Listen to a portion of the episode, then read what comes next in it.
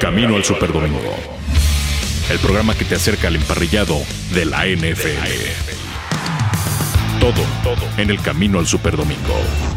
¿Qué tal amigos de Camino al Superdomingo? Aquí estamos para platicar de la agencia libre de la NFL y bueno, pues ya con eh, los, eh, pues principal posición, sobre todo en movimiento, los quarterbacks. Hablemos un poco de ello, Luis Alonso, un servidor Arturo Carlos. Vaya que lo de Brady eh, ha dictado el camino de toda esta agencia libre, pero sobre todo porque a dónde iba a ir, a dónde tenía posibilidades de ir, eran Las Vegas, eran los mismos, de, los mismos Patriotas, se hablaba de Indianapolis, los Chargers, y bueno, desmenuzando un poco de estos eh, posibles escenarios, ¿qué es lo que está sucediendo? Luis, ¿cómo estás? ¿Qué tal Arturo y a toda la gente de Camino a Super Domingo?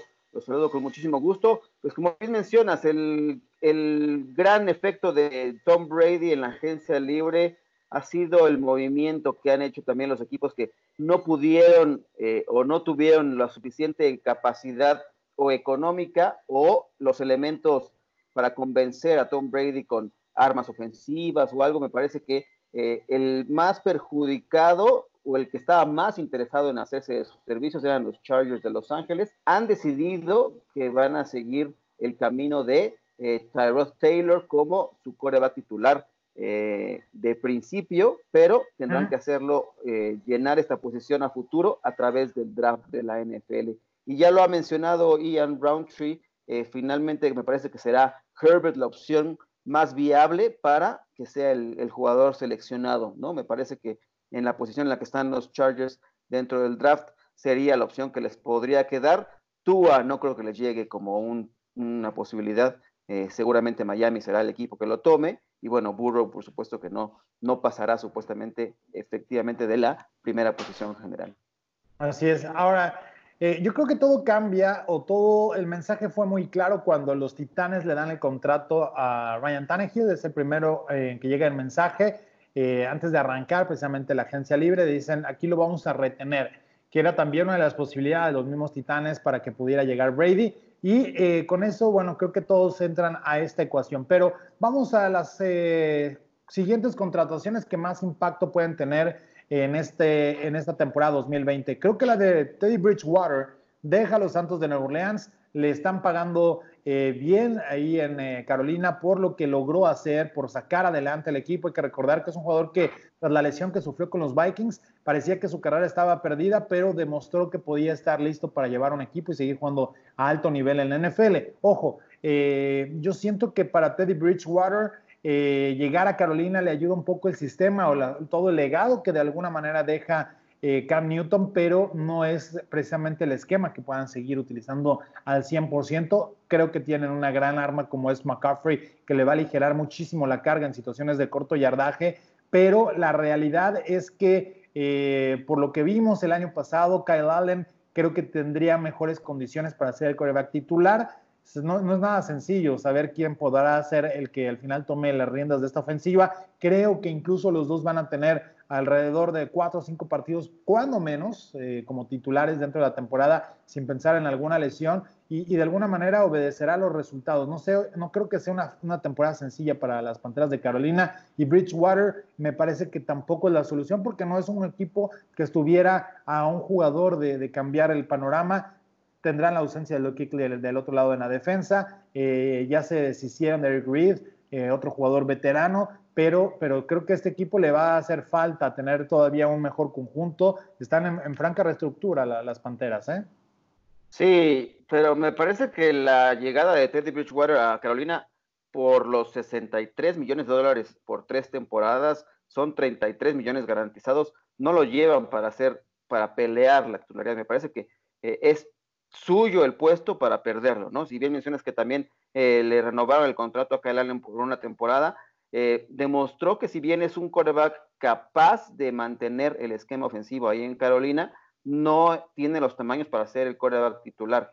Teddy Bridgewater lo demostró, aunque lo hizo en una ofensiva como la de los Santos, teniendo Michael Thomas del otro lado de, sus pases, era muy sencillo eh, tener buenos resultados, pero me parece que el puesto es de Teddy Bridgewater para perderlo, ¿no? Eh, está él en la capacidad de mantenerlo, si bien dices no tiene las mismas armas ofensivas con las que pudo contar en el pasado, ya tener a McCaffrey ahí es una buena opción, pero habrá que mejorar el, tema también en la línea ofensiva. Por ahí hubo movimientos por parte de Carolina que dejaron ir algunas figuras importantes en la línea. Entonces, me parece que es de él el puesto para perderlo.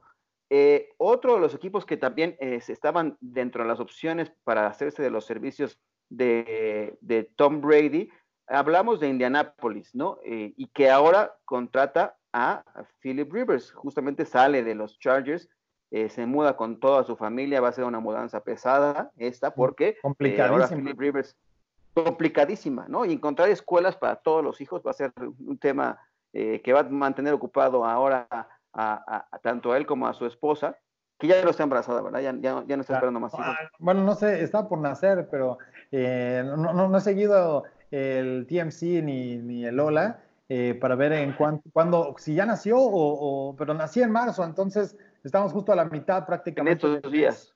Sí, eh, pero, pero no sé si ya nació. Es el noveno hijo de Philip Rivers el que estaba por llegar a la familia. Entonces, eh, creo que, bueno, va a tener tiempo para que puedan eh, caminar las cosas hacia, hacia la temporada antes de la mudanza. Y si es que sale con toda la familia, yo siento que se van a quedar en, la Florida ya ahí asentados y que solo Rivers esté viajando eh, semana tras semana, Bueno, tendrá 25 millones de razones para poder estar viajando de un lado a otro, mantener a la familia contenta en su lugar de origen, en las escuelas ya definidas, pero bueno, eh, ¿Qué te parece esta llegada de Philip Rivers a Indianapolis? Terrible. Tienes por ahí.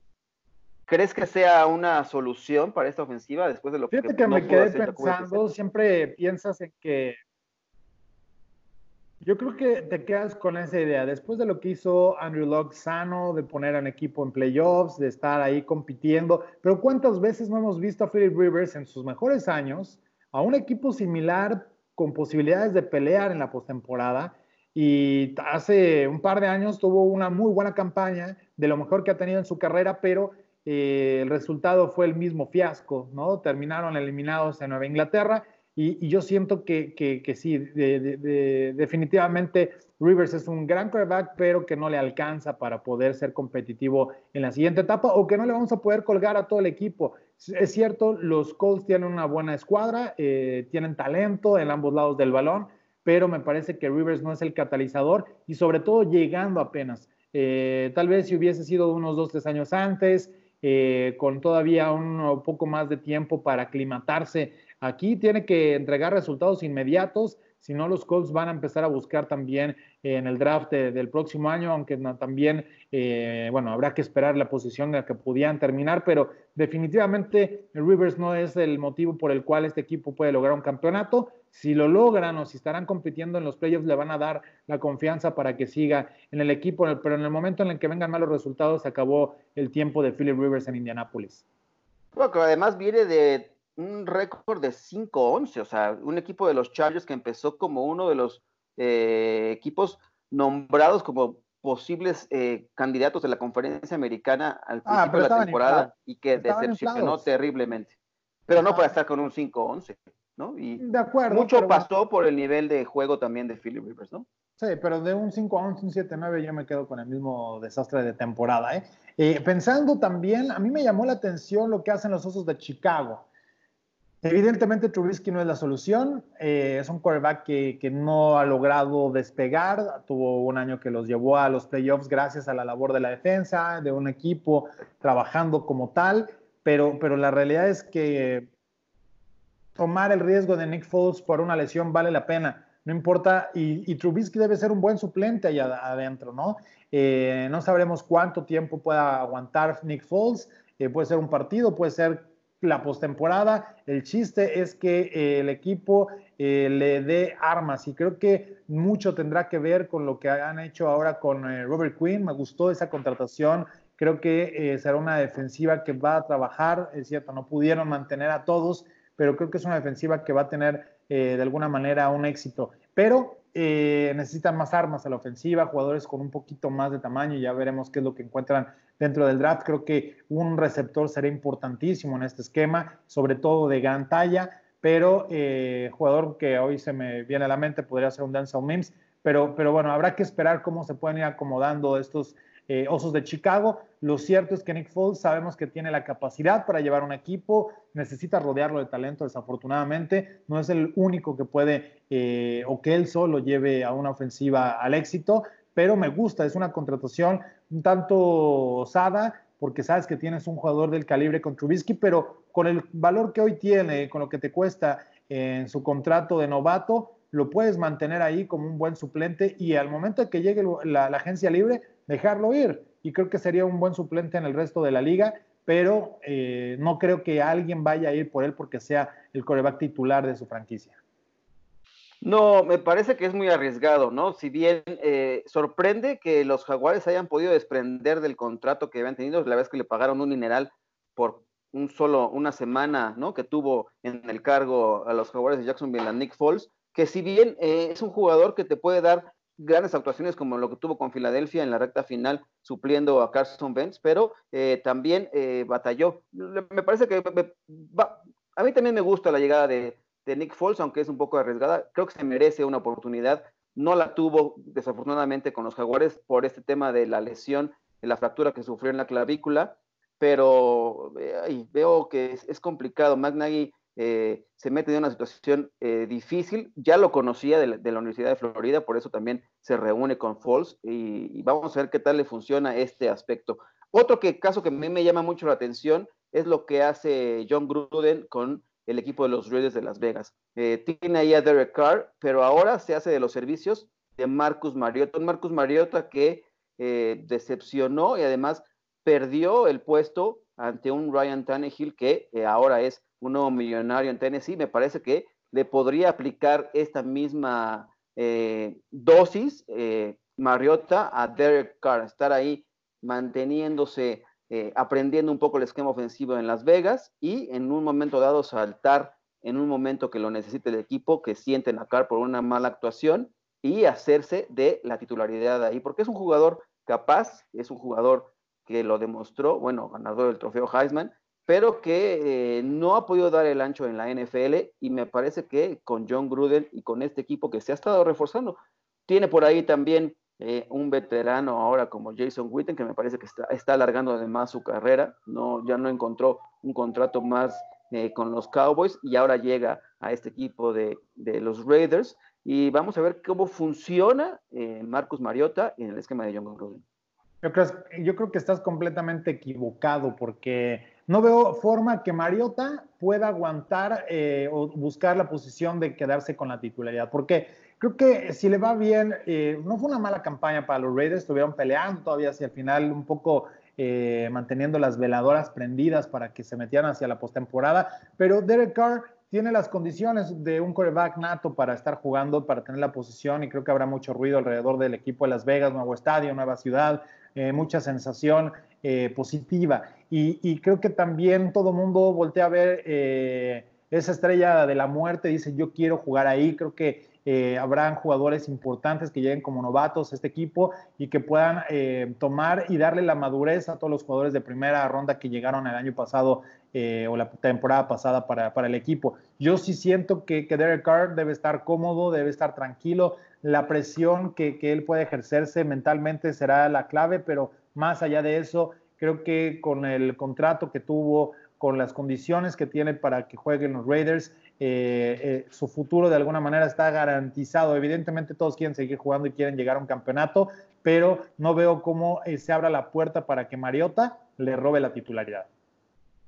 Yo apuesto a que Mariota va a seguir, va a terminar siendo el coreback titular de ese equipo.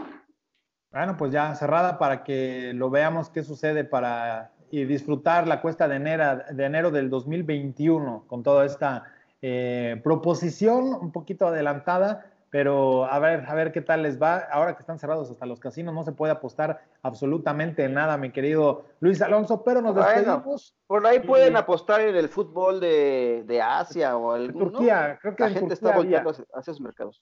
En Turquía creo que había fútbol y ya un jugador eh, pidió que rescindiera su contrato porque no quería seguir jugando. Pero bueno, esos son otros menesteres de los cuales no conocemos absolutamente nada, ni un carajo. Bueno, nosotros nos vamos. Muchas gracias por estar aquí y recuerden nuestras redes sociales, eh, síganos en Máximo Avance a través de Twitter, Instagram, de Facebook y también eh, suscríbanse en este canal de YouTube y también le recordamos que nos pueden buscar en Spotify y en las diferentes plataformas podcast que nos puedan descargar con todos los eh, programas que tenemos para ustedes. Nosotros nos despedimos, muchas gracias y sigan en sintonía.